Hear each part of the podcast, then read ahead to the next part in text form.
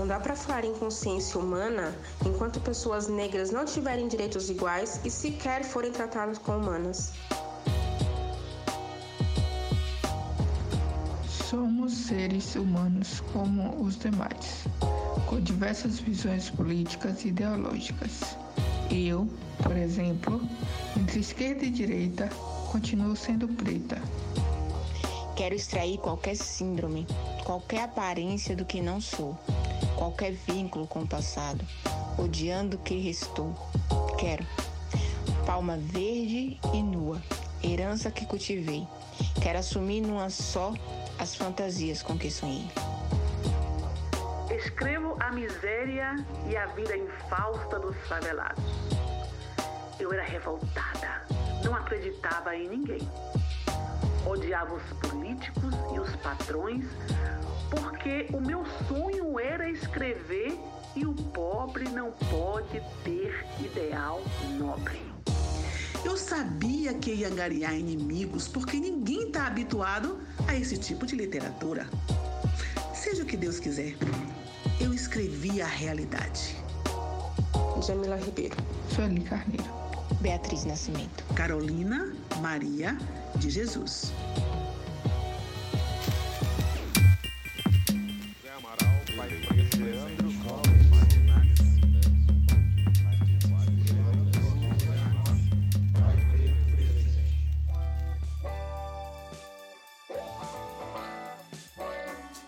Fala galera, aqui é Victor Araújo e eu sou o pai da Moana Mayumi e hoje começa o nosso novo projeto de novembro que é o Novembro Delas, que é um projeto muito bonito, cheio de potência, com mulheres que fizeram e fazem revolução no mundo. É isso, vamos conversar com muitas pessoas, muitas mulheres, vamos ressignificar esse novembro que muitas vezes acaba ficando na nossa memória como um, um lugar de dor, mas dessa vez a gente vai falar sobre potência com elas.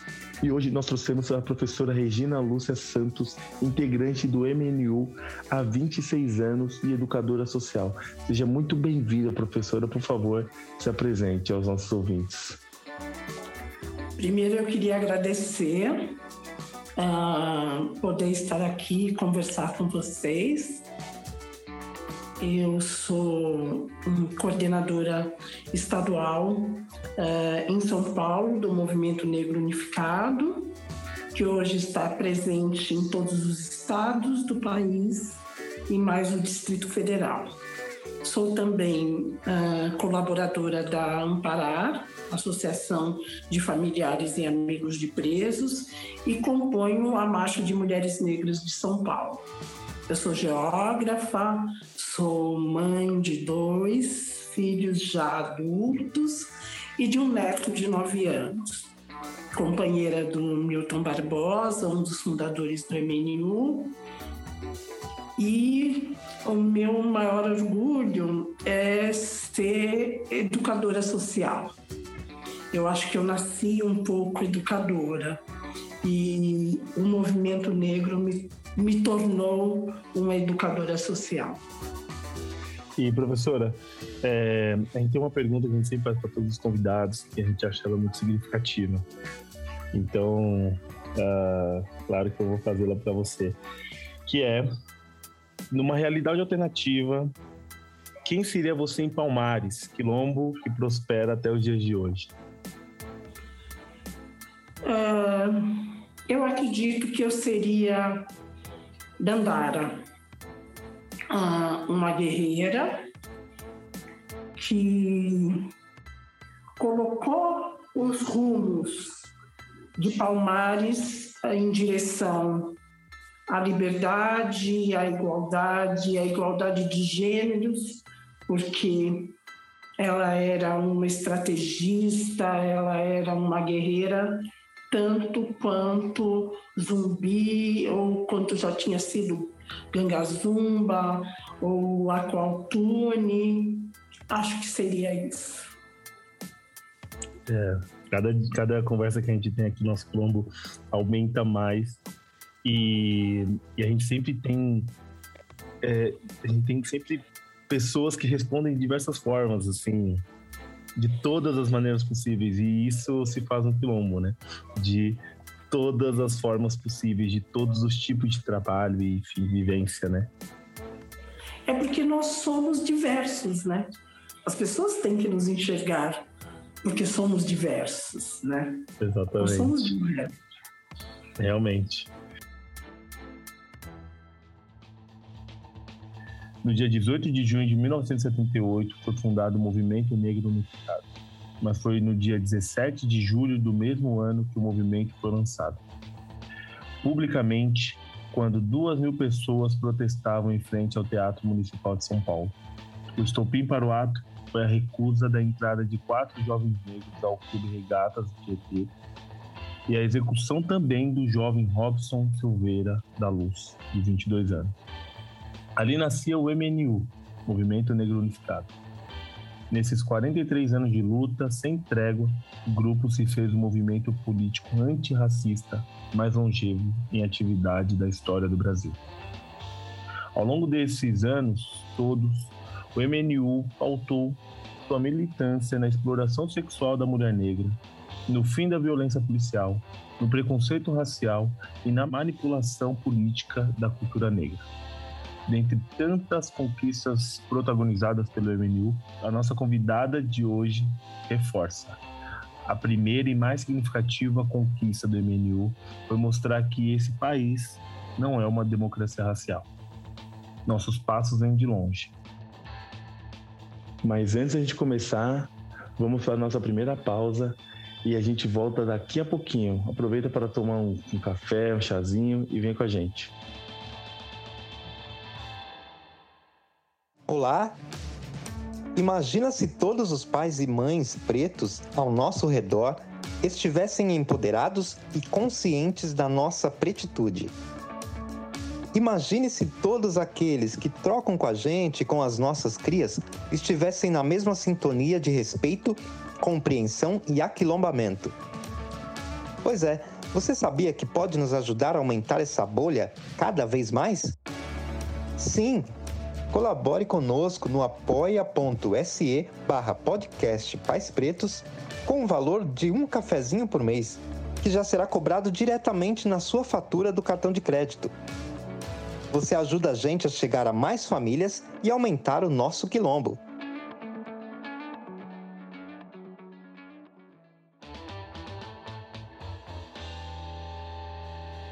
Bom, e quem quem seria, quem é Regina Lúcia Santos por ela mesma?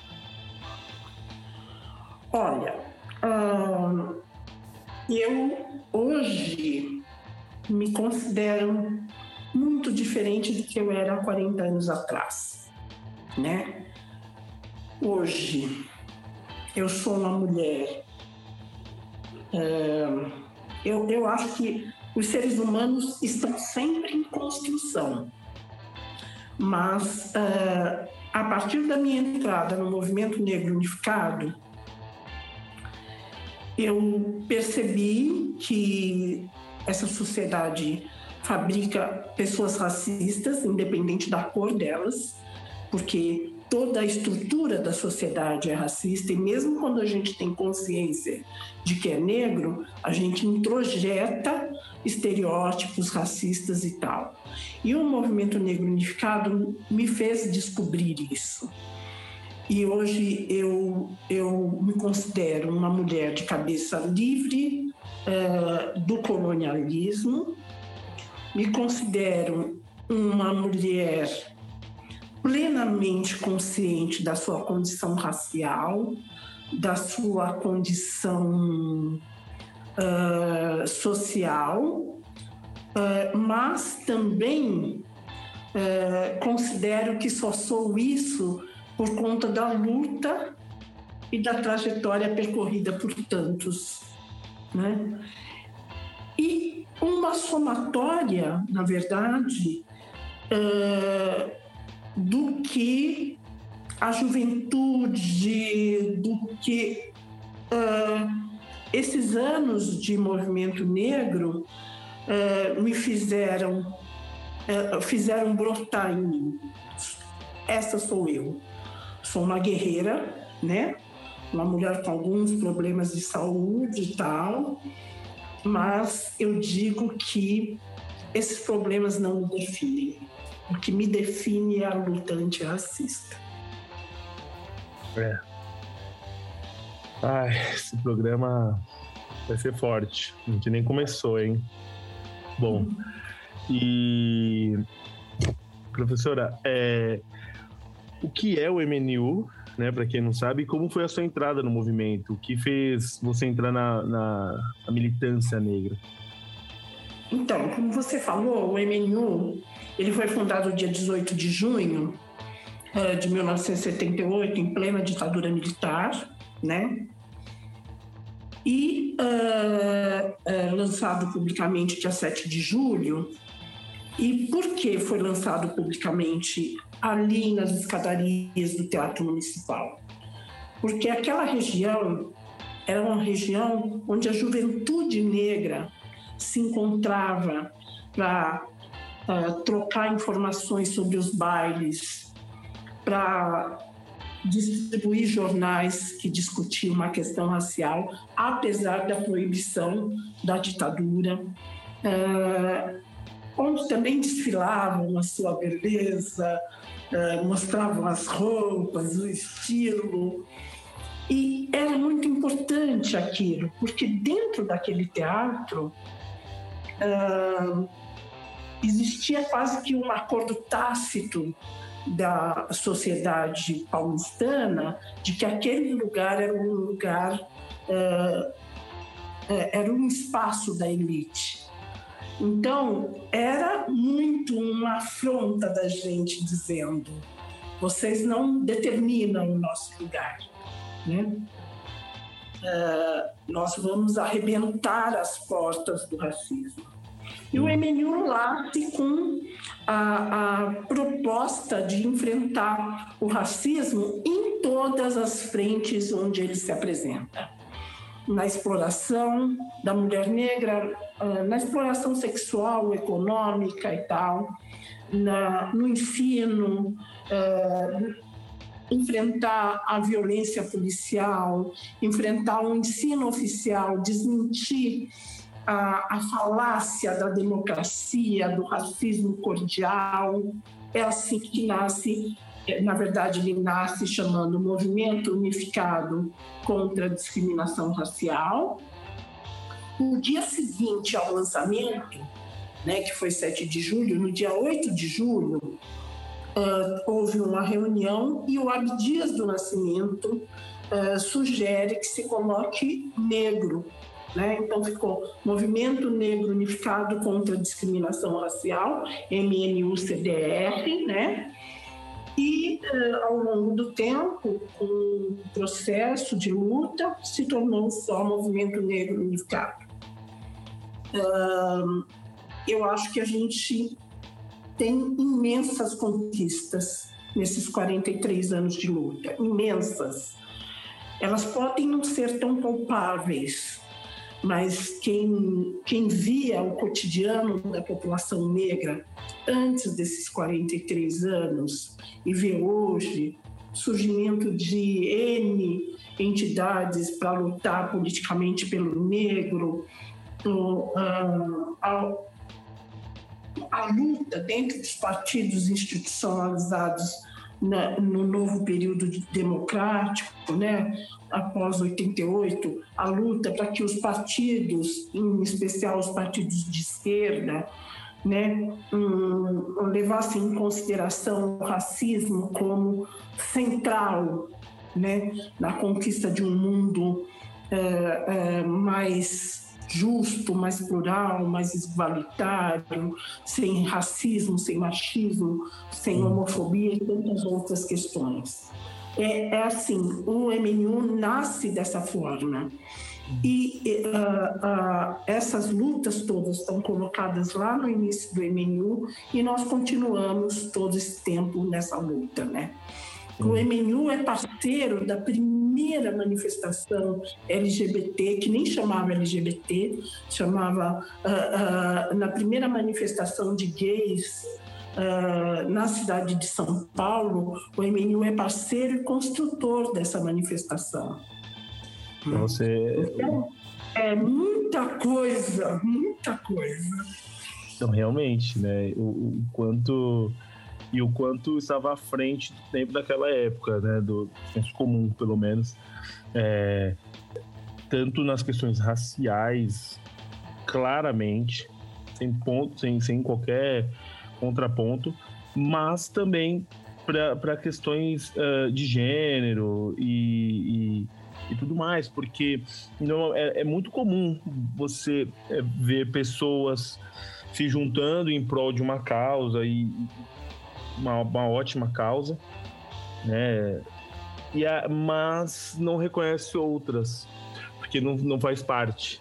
Ah, eu luto só pelo movimento negro, mas LGBT não é o meu caso. É muito comum, né? E, e naquele tempo, já se colocar a favor é pensar muito amplo, é pensar uma forma é, de fato acolhedora a todos, a quem quer que seja. Venha. É. é. Nós fizemos uma manifestação, eu ainda não era do MNU, mas eu me lembro muito bem e participei é, é, de manifestações contra um delegado truculentíssimo que existia no centro da cidade, chamava Riquete. É, ele, de noite, botava a polícia para prender pretos, prostitutas é, e, e, e, gays. Prender, bater, essas coisas, humilhar. Né? E o, o movimento negro unificado juntou uma série de pessoas, é, de organizações e tal, para enfrentar e protestar mesmo contra o Riquete. Então, tem, tem dados na história que são muito fortes. Assim, na verdade, a, a gente luta. Contra o racismo incessantemente nesses 43 anos, mas a gente luta incessantemente contra toda forma de opressão. Então, isso é, é, é importante, acho que, na história do MNU, né? Sim. E, e para quem está nos ouvindo aqui, é, é, e, e, talvez não, não conheça a professora, mas é, para quem assistiu o documentário do Emicida e pôde é, amarelo, né, e pôde acompanhar aquela aquele, aquela história ali que ele é, nos contou, é, faz todo sentido a, a, professora estar ali em um dos bancos assistindo um espetáculo de, de, de um homem preto é, no teatro municipal faz total sentido. E quando a gente e quando uh, você, professora, fala que tem muitas lutas que são que elas não não aparecem, né, é, de forma é, como, como um troféu, né, que você pode, que você ganha e guarda ali, mas eu acredito que esse tipo de luta que a gente faz e que você fez uh, nesses 20 e poucos anos de MNU e, e mais, elas, elas nos dão base, nos fundamenta. Elas nos fundamentam para que, que façamos outras lutas que também não, não, que também não ganhem troféus. Porque são essas lutas, eu acho que, que elas são mais perenes, que elas duram, né? Mais do que um, só um, um ponto ali. E que não só, mas a, a professora, ela, ela, Você fala isso, professora, mas assim, a, a lei 10.639 é, 10 de 2003 também teve muita força do, do MNU da senhora. Então, assim, temos muitas conquistas ainda hoje, né? Então, a, a, na verdade, a proposta do ensino da história da África ela já estava presente no primeiro programa de ação do MNU, quando era só uma folhinha de papel, a gente nem tinha símbolo, nem nada que depois nós fomos conquistando, no processo fomos construindo, porque a gente entende que é, é um dos motores da manutenção do racismo na verdade, o desconhecimento da nossa história, da nossa contribuição para o processo civilizatório da humanidade, para o processo civilizatório brasileiro, desconhecer a nossa história, desconhecer a nossa contribuição. Então, tá aí, e assim, ah, eu já estava no MNU há alguns anos, quando sai a lei, e quando sai a lei, eu faço uma porção de artigos. A gente tinha uma campanha, Mano Não Morra, Não Mate. E eu faço uma porção de artigos da necessidade, porque assim, a lei, é, ela é muito pouco, a lei em si. Depois a regulamentação é perfeita, mas a lei em si é colocar o 20 de novembro no calendário escolar, é, regulamentar uh, o ensino de história uh, africana e afro-brasileira e só. Entendeu? Quando o, o Conselho Nacional de Educação, uh, com a professora Petromília Gonçalves, faz o, o, o, o, parecer que regulamenta a lei, aí é outra coisa. Mas nós tivemos na lei o veto uh, do acompanhamento pelo movimento negro da lei. Por que, que nós, nós pedíamos o acompanhamento? Porque quem é que sabia a história dos africanos e do, dos afro-brasileiros? Eram os negros, era um movimento negro, na verdade. O, o resgate de nomes importantes, de contribuições importantes, quem fez foi o movimento negro, né? Sim. Quando eu comecei a militar, eu comecei a estudar muito no MNU. E aí eu cheguei no nome do Sheikh Anta Diop.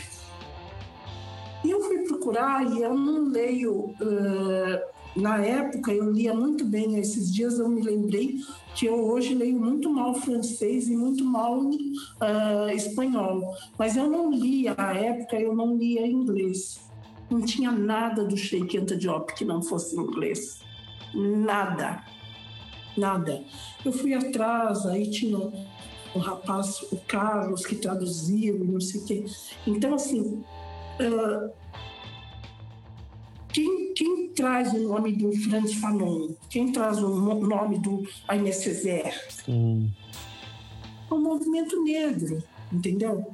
Então, a lei é extremamente importante. Hoje, eu acho que a gente tem uma formação imensa em cima da lei, muita gente produzindo no Brasil, do, do Pará, do Amapá ao Rio Grande do Sul, tem gente produzindo sobre a nossa história, sobre questão racial, sobre educação para as relações étnico-raciais, e isso tudo muito produto uh, da, da, nossa luta em diversas frentes, mas uh, muito produto do resgate que o movimento negro fez em cima da história uh, de África e dos africanos no Brasil.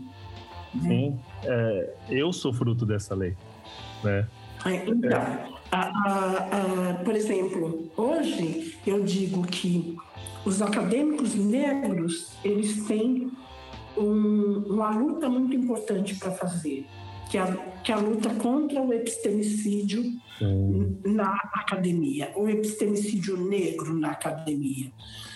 É, é, é a missão de quem está na academia hoje na luta antirracista entendeu? Porque é um absurdo que as universidades não tenham os cursos de ciências sociais de, da área de ciências humanas não tenham em todos os cursos Clóvis Moura, Edson Carneiro uh, e, e, tantos outros. A gente pode falar de Lélia Gonzalez, que são poucos os cursos que estudam Lélia Gonzalez, entendeu? Sim. Luísa Bairros, a gente tem muita gente produz que produziu. É um absurdo que em medicina não se estude Juliano Moreira, é, é um, nem é, Virgínia Bicudo. É um absurdo que a Escola Politécnica não tenha lá no seu quadro de diretores Teodoro Sampaio, que é um dos fundadores da Escola Politécnica, simplesmente porque ele é negro. Sim.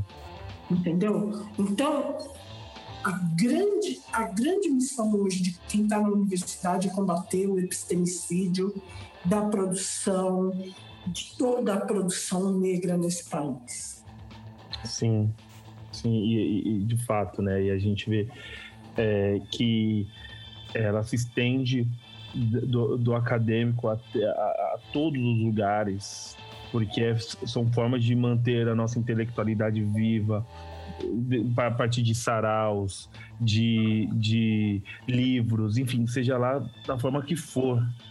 For, exatamente. Não, olha a importância de uma garota na aula de ciências, uma garota negra com cabelo muito crespo, onde está se formando a autoestima dela como mulher e tal, uma menina de 13 anos, ouvir da professora de biologia que o cabelo crespo é o mais apropriado para climas quentes, para este país. Né? Que o cabelo liso é um cabelo que não tem poro, que não permite a passagem de ar, que portanto esquenta a cabeça e, que, e que portanto não é o mais adequado para um, um país de clima quente como o Brasil.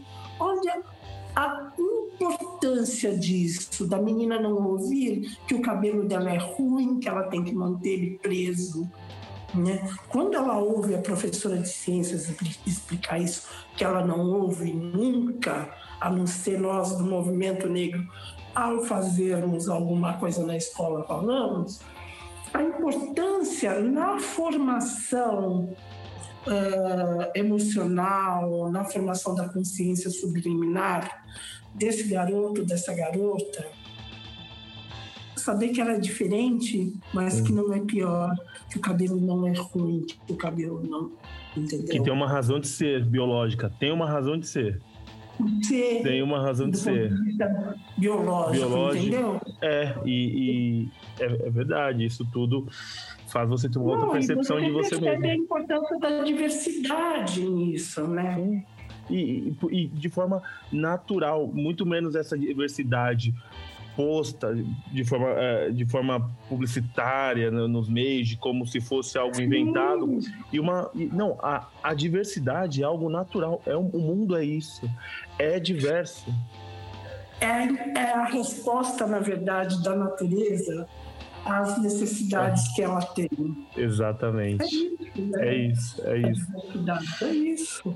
E, e, quais, e quais os caminhos você enxerga hoje que o MNU percorreu, tanto das barreiras quanto das, das conquistas? Assim, você já falou alguns, mas o quanto foi difícil manter ainda hoje, vivo dessa forma, após 43 anos, fundado em plena ditadura militar brasileira. Até hoje, o movimento que questiona o Estado, o racismo em si, quando ninguém quer falar. Então, Vitor, uh, o MNU é uma organização política apartidária, né?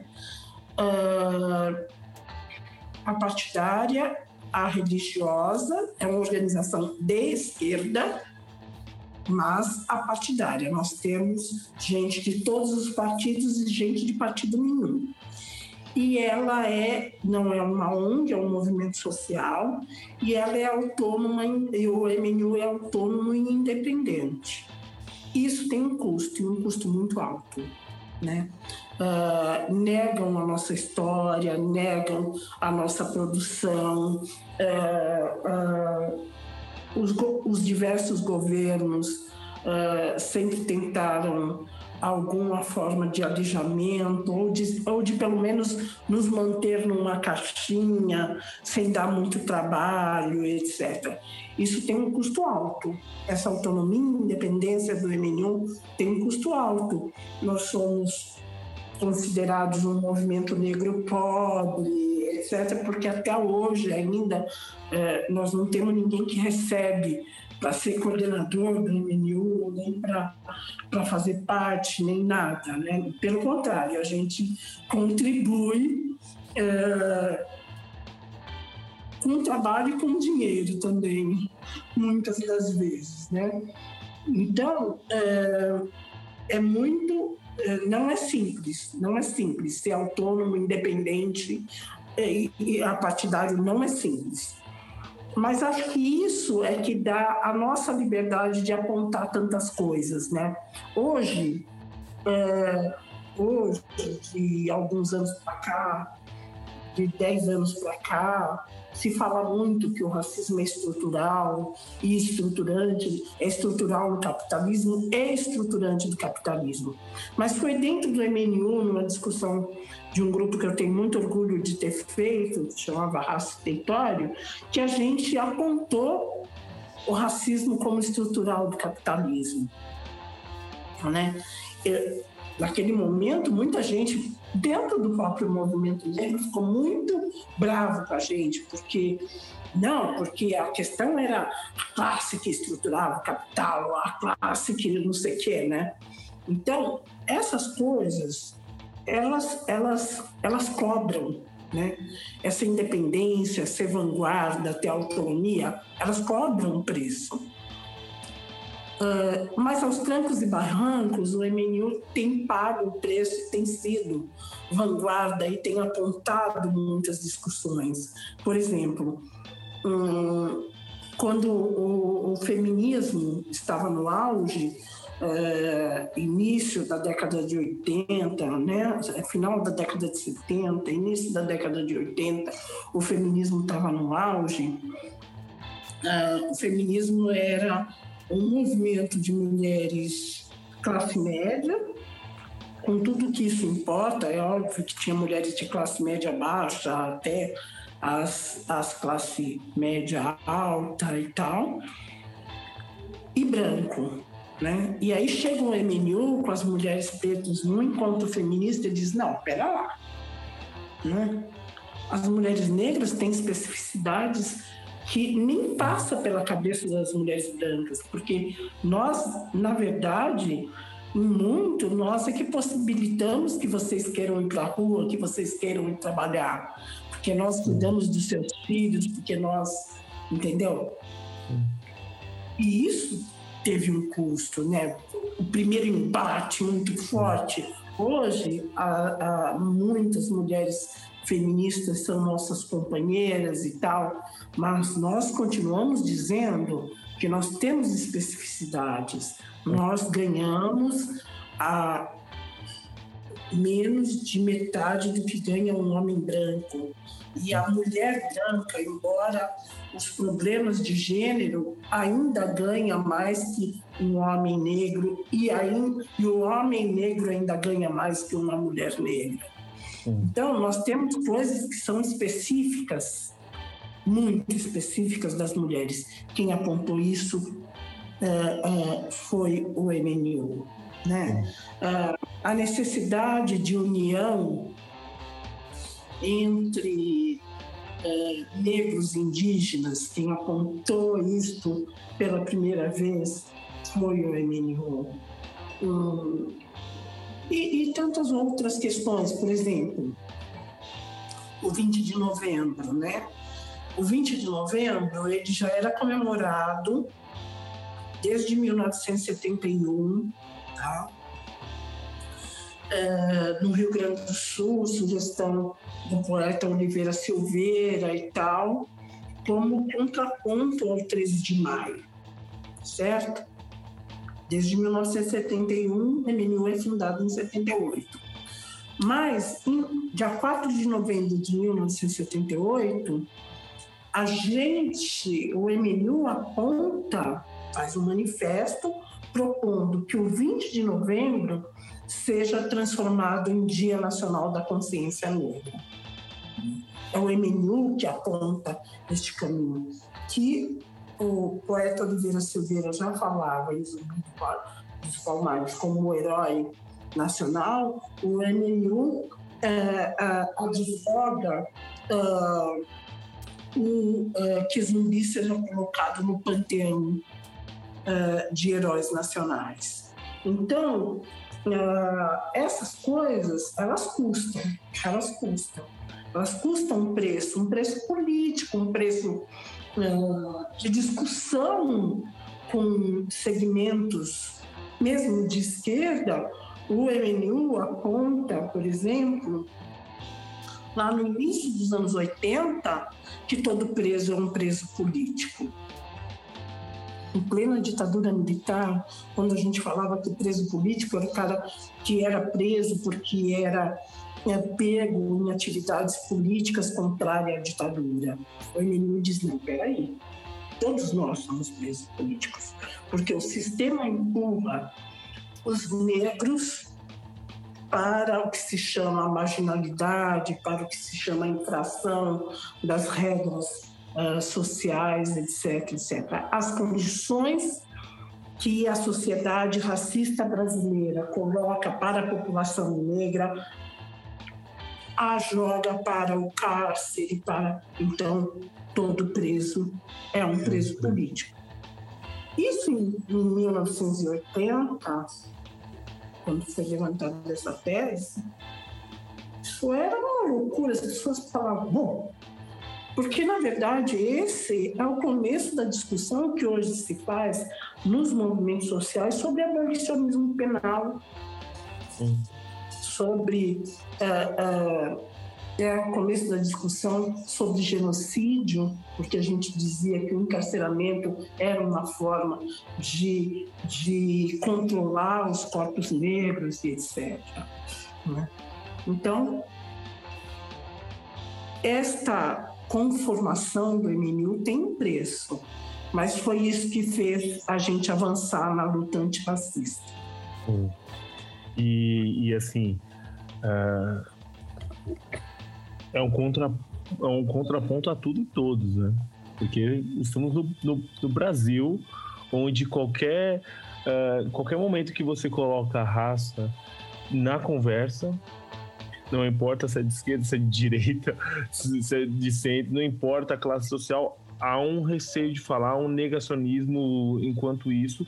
Hoje, estamos falando do século XXI, há 43 uhum. anos atrás, então, quando, quando, isso, quando o MNU inicia é, essa discussão, é, é, imaginável, pelo menos para mim, que não vivi esse período, se tra é, tratar de questões de, como essas ou quando não tinha mais ninguém tratando. Hoje em dia, nós conseguimos enxergar nós conseguimos ter canais com milhares e milhões de pessoas é, seguindo, falando sobre racismo, racismo estrutural, é, maioridade penal, é, LGBT, tudo isso a gente hoje a gente enxerga e mesmo assim há um grande receio de se falar em algumas ocasiões. E isso lá atrás, então, é, é, eu, eu não consigo conceber a ideia de iniciar uma, uma proposta como essa, que é ousada, né? Foi ousada. Mas... É, eu acho que é isso. Eu acho que a maior marca, na verdade, se a gente fosse, se a gente fosse é, pensar numa grife para o MNU, é, é ousadia, né? Sim. A gente sempre foi muito ousado.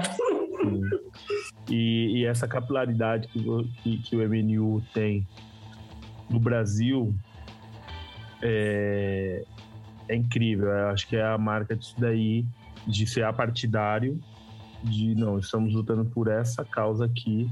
E mesmo se partidos da esquerda uh, forem contra, teremos, nós pontuaremos isso, porque é uma causa, né? E, e é perene. E, e assim, a, a, o que me faz perguntar o quanto é, o, o, racismo, a forma com que o racismo se colocava lá em, nos anos 70, 80, nos dias de hoje, é, sempre de uma forma sofisticada, a gente sabe que é dessa forma, mas qual, qual que é a maior barreira que, é, que você enxerga, professora, dessa hum, da luta que, que a gente tem antirracista hoje, comparado ao que, ao que tinha nos anos 70 e 80?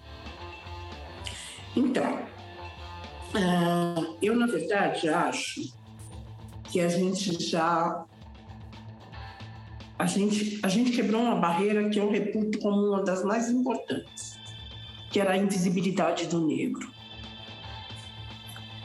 É, hoje é impossível você pensar o Brasil sem a figura do negro. uh, acho que essa foi uma grande barreira quebrada, a invisibilidade, porque o, o, que acontecia com os meios de comunicação e todos os meios, eu falando, naquele, naquele momento não havia internet, mas televisão, rádio, jornal, cinema, tudo que você pensar como meio de comunicação, é, ou nós não existíamos, não estávamos neles, ou estávamos como bandido, facínoras, no máximo, no limite, como escravos ou empregados domésticos, né? Era o limite. Hoje, uh, você querendo ou não, você concordando ou não com as pessoas, hoje você não vê só Xuxas, Elianas e Angélicas na televisão. Você vê Thais Araújo, Lázaro Ramos e tantos outros que eu não vou. Citei o casal porque é um pouco símbolo, mas, por exemplo, na internet você tem uma série de pessoas, na música. Então, é, é, é uma coisa que, nossa, não tem. Eu, eu não consigo colocar na ordem, certo? Agora, ainda temos muita luta para fazer, muita luta porque eu reputo o racismo brasileiro como o mais perverso, o mais sofisticado. Não sei se dá para você na, fazer uma escala de dor, de conta, uh, uh, de perversidade na história da humanidade, na verdade.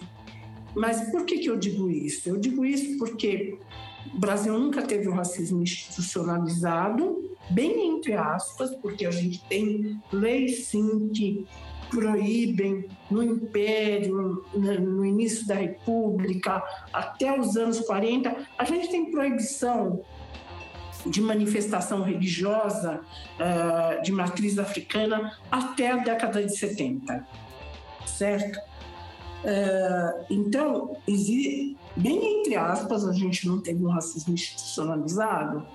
Mas se a gente contrapor, por exemplo, o racismo da África do Sul, que as pessoas achavam perverso, que existia mesmo a, a, a, guetização do negro, a proibição de circulação, que estava lá na lei, que o negro era inferior, que o negro só podia circular nos espaços brancos se fosse para ser, para servir, etc, etc. Se você pegar nos anos 2000, tá? início dos anos 2000, o número de médicos na África do Sul era maior do que o número de negros médicos no Brasil. Tá? Então, uh, na África do Sul, os negros um, estavam apartados, né? mas eles tinham consciência de quem era o seu inimigo.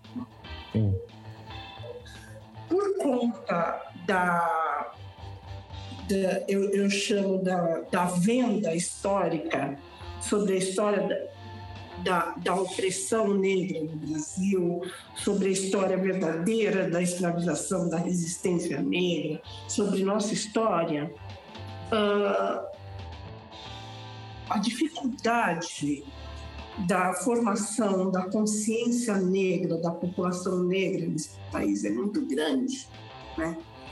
Hoje, a população começa a perceber que o menino é morto na periferia com a maior naturalidade porque ele é negro. Né? É, hoje é, se começa a perceber que as mazelas que a, que a periferia sofre e passa é porque aquele é um território negro, entendeu? Hoje a população começa a perceber. Mas a, formação, a falta, as dificuldades para a formação da consciência negra fizeram com que a gente não, não conseguisse é, sinalizar quem era o inimigo que a gente tinha que combater, quais eram as lutas que a gente tinha que fazer, etc. O racismo brasileiro é de uma sofisticação, como diz Kabengele Munanga, o racismo no Brasil é um crime perfeito. É. Né? E, e, e, essas coisas, né? Hoje eu vi um vídeo, eu até postei no meu Facebook, porque eu sou das antigas, a rede social que eu mais me dou bem é o Facebook. Eu postei um vídeo antigo, é um vídeo que mostra uh, uma empresa fazendo um, um, um, uma seleção e mostra figura fotos as mesmas fotos de brancos e negros e vai Sim. perguntando né? E as pessoas nem, nem percebem como elas são racistas. Então, o negro vestido, bem vestido de terno, é segurança ou motorista. Sim. O branco vestido de terno é um executivo ou da área financeira ou da área. Né? A mulher negra limpando a casa é uma diarista, a mulher branca limpando a casa, ela está de folga, está arrumando sua casa. Sim. E assim vai. E é essa a sofisticação do racismo. Ele nunca foi velado. Ele nunca foi velado.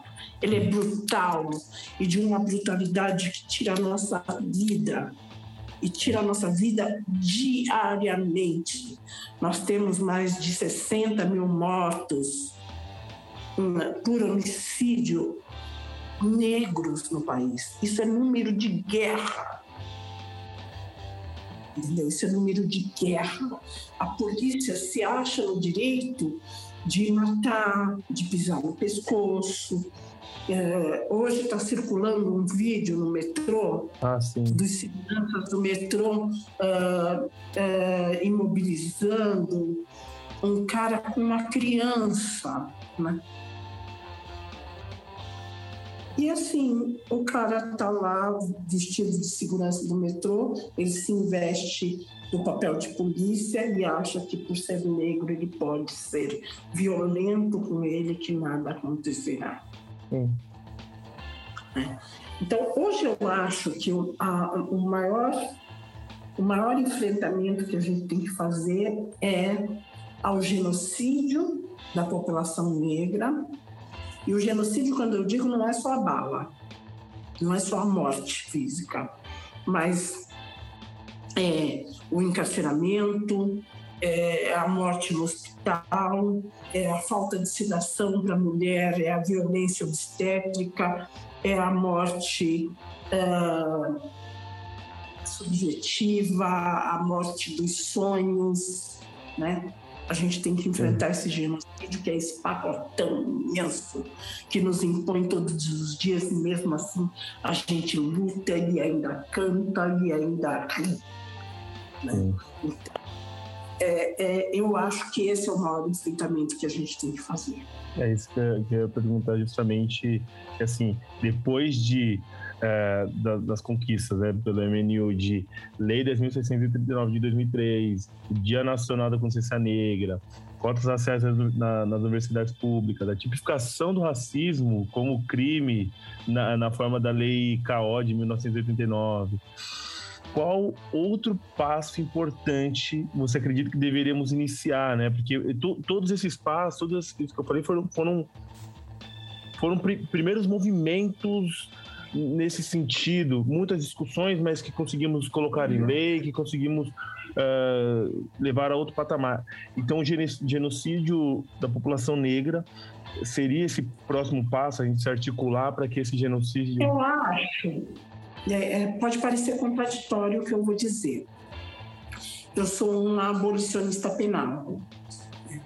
Eu sou uma abolicionista penal. Por quê?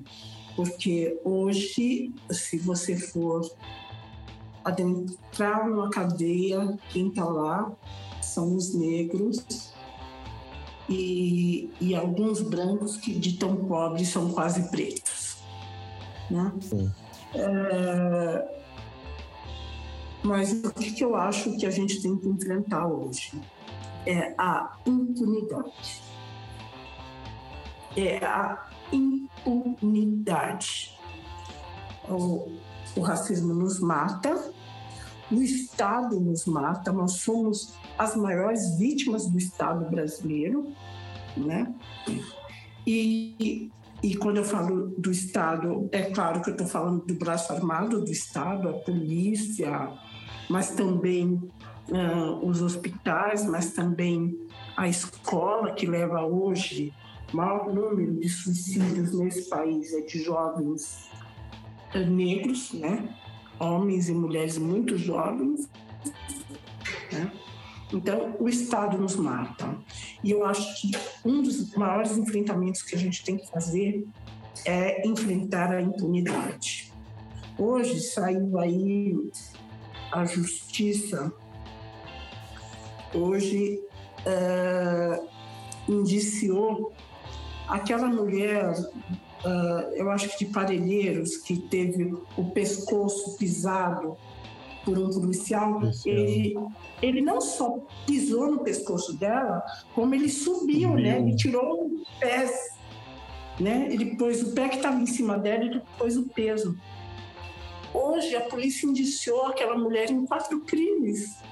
Ela indiciou aquela mulher por um desacato, por agressão. Agressão. É agressão porque ela tinha dado umas vassouradas no policial, porque o policial estava dando um mata-leão no menino, Sim. um jovem negro. Então, ela, para tentar livrar, eu também, se eu tivesse lá com a minha bengala, eu tinha tacado a bengala nele, óbvio. Sim. Uma promotora né, foi e resolveu indiciá-la em quatro crimes.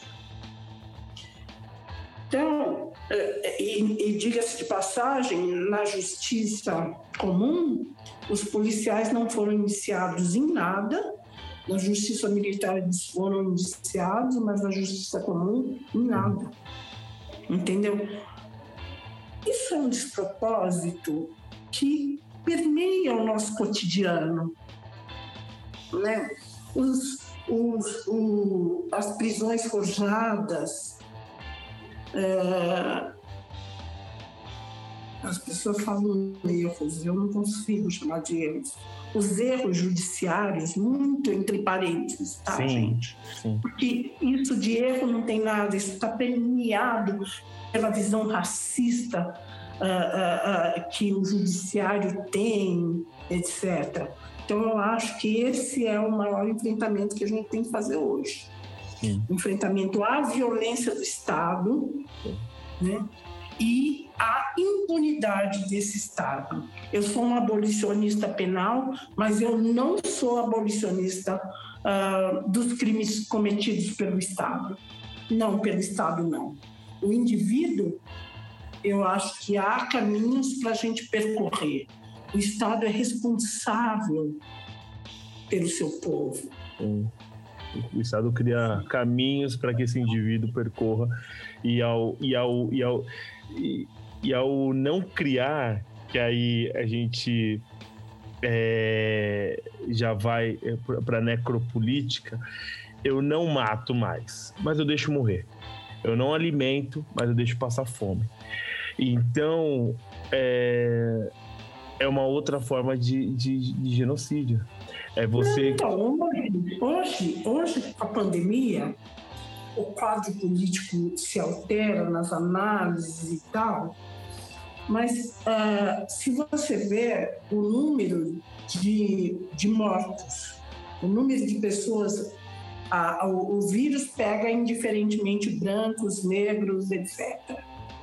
Agora, a morte chega para um número muito maior de negros, do que de brancos, Sim. por toda o contexto da assistência eh, médica, do acesso à saúde, das condições de vida e mais.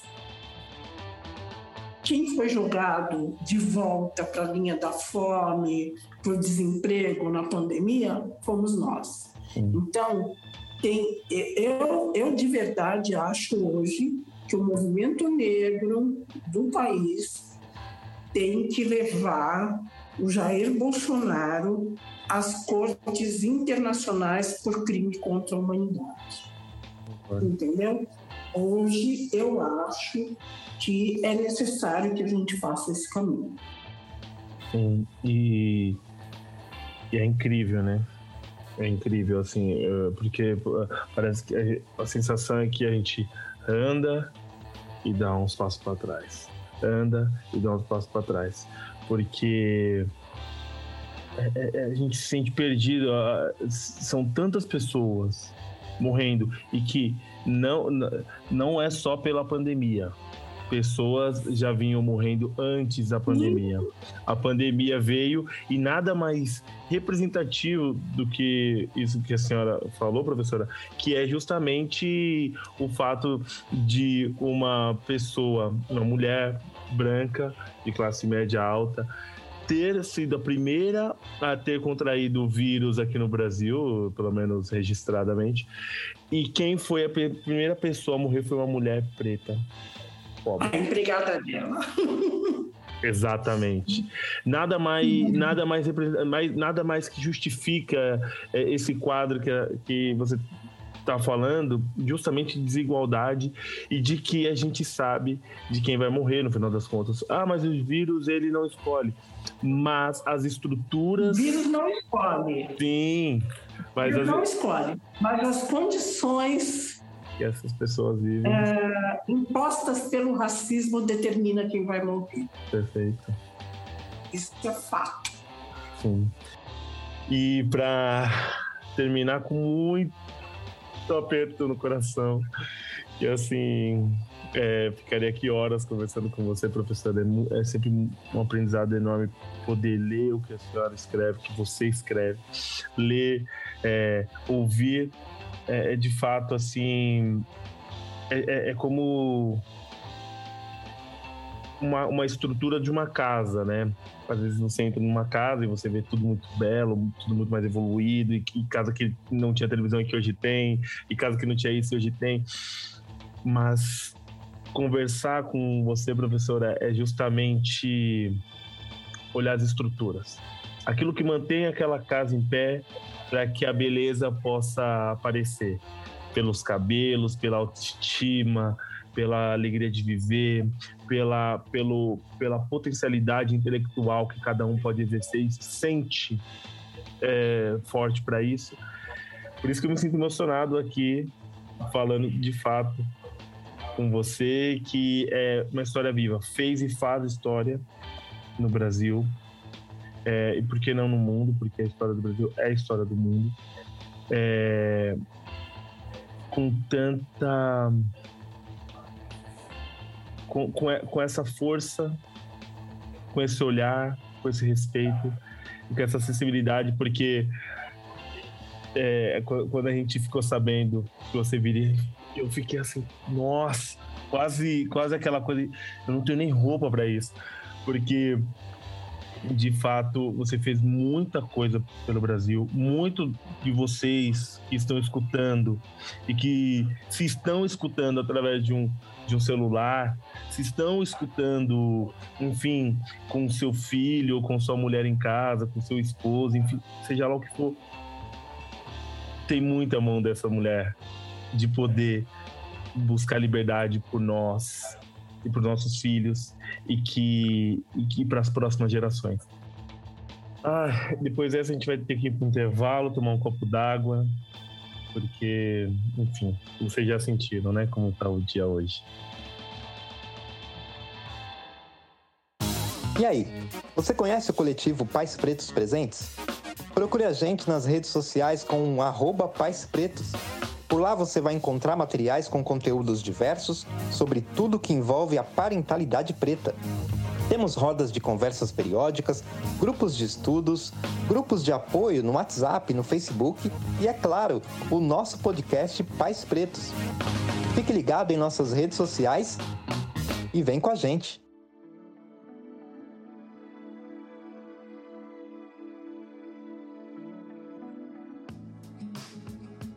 Pronto, já voltamos do intervalo. e, professora, para encerrar, eu gostaria muito, muito, muito de agradecer. Comecei essa conversa nossa agradecendo, mas eram por outros motivos. E, e o meu agradecimento de agora é por essa conversa necessária, importante, incrível, ancestral e futurista, que fala para por onde podemos ir, o como a gente pode continuar sobrevivendo e como já passamos por momentos piores né, na, na história desse país como povo preto.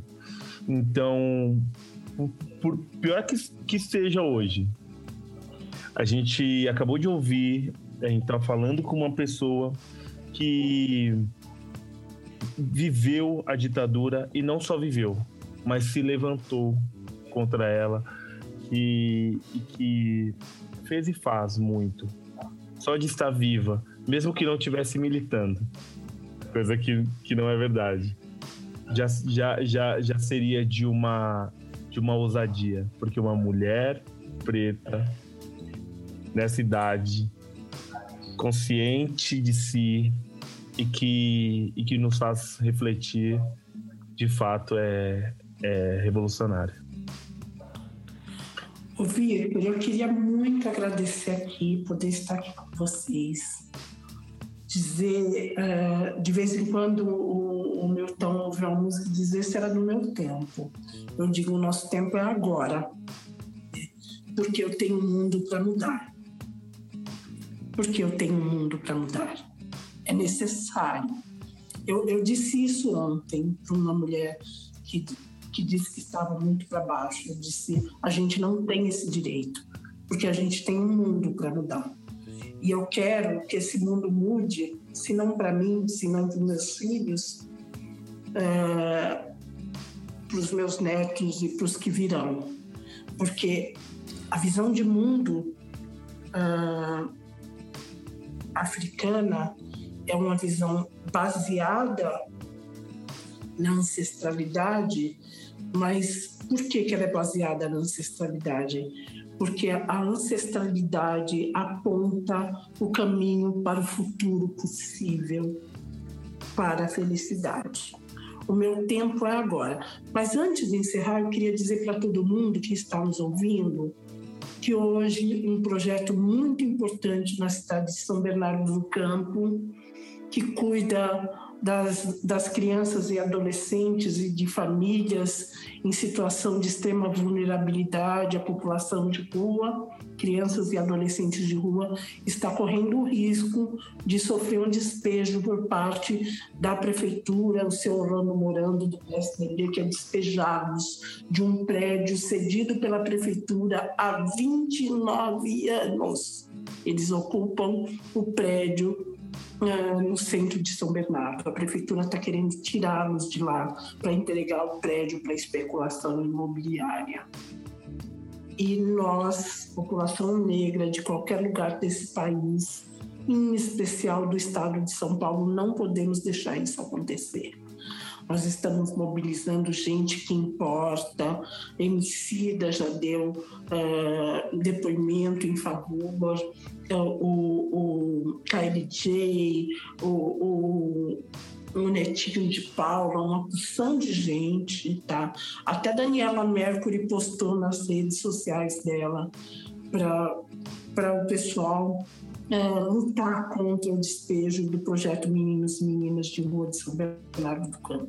Eu queria pedir que a população atentasse para isso e ajudasse na resistência, assinasse, entra lá na página, assina o, o, o abaixo assinado contra o despejo. É isso, mas eu queria agradecer muitíssimo e eu fico sempre muito feliz quando eu converso com a juventude negra, porque eu tenho certeza, eu tenho 45 anos de militância e 26 no movimento negro unificado. Eu tenho certeza que toda a luta, todos os problemas, todos os passados é, foram muito, muito, muito bem empregados, porque a gente tem muitos Vítores, muitas Simones, muitos uh, se apossando, se adonando da nossa história e dessa consciência para construir um outro mundo. Eu vou ajudar até onde eu conseguir.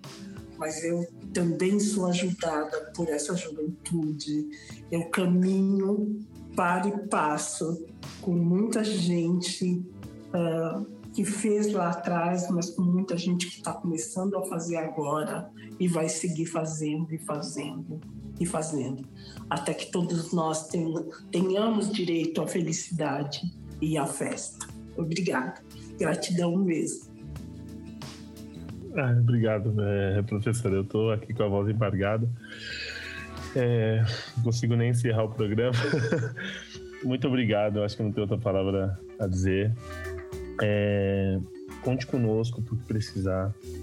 Por que precisar. Estamos aqui. É isso. Muitíssimo obrigado. Dê um grande abraço. E, e, e diga ao, ao professor Milton que estamos aqui também é, por que precisar.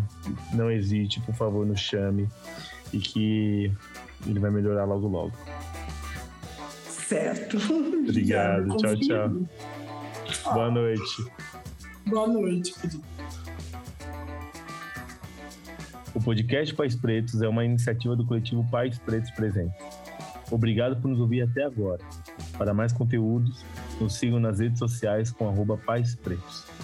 E se quiser enviar ideias de conteúdos e feedbacks, envie seu e-mail para paispretospodcast.gmail.com. Muito obrigado e até a próxima.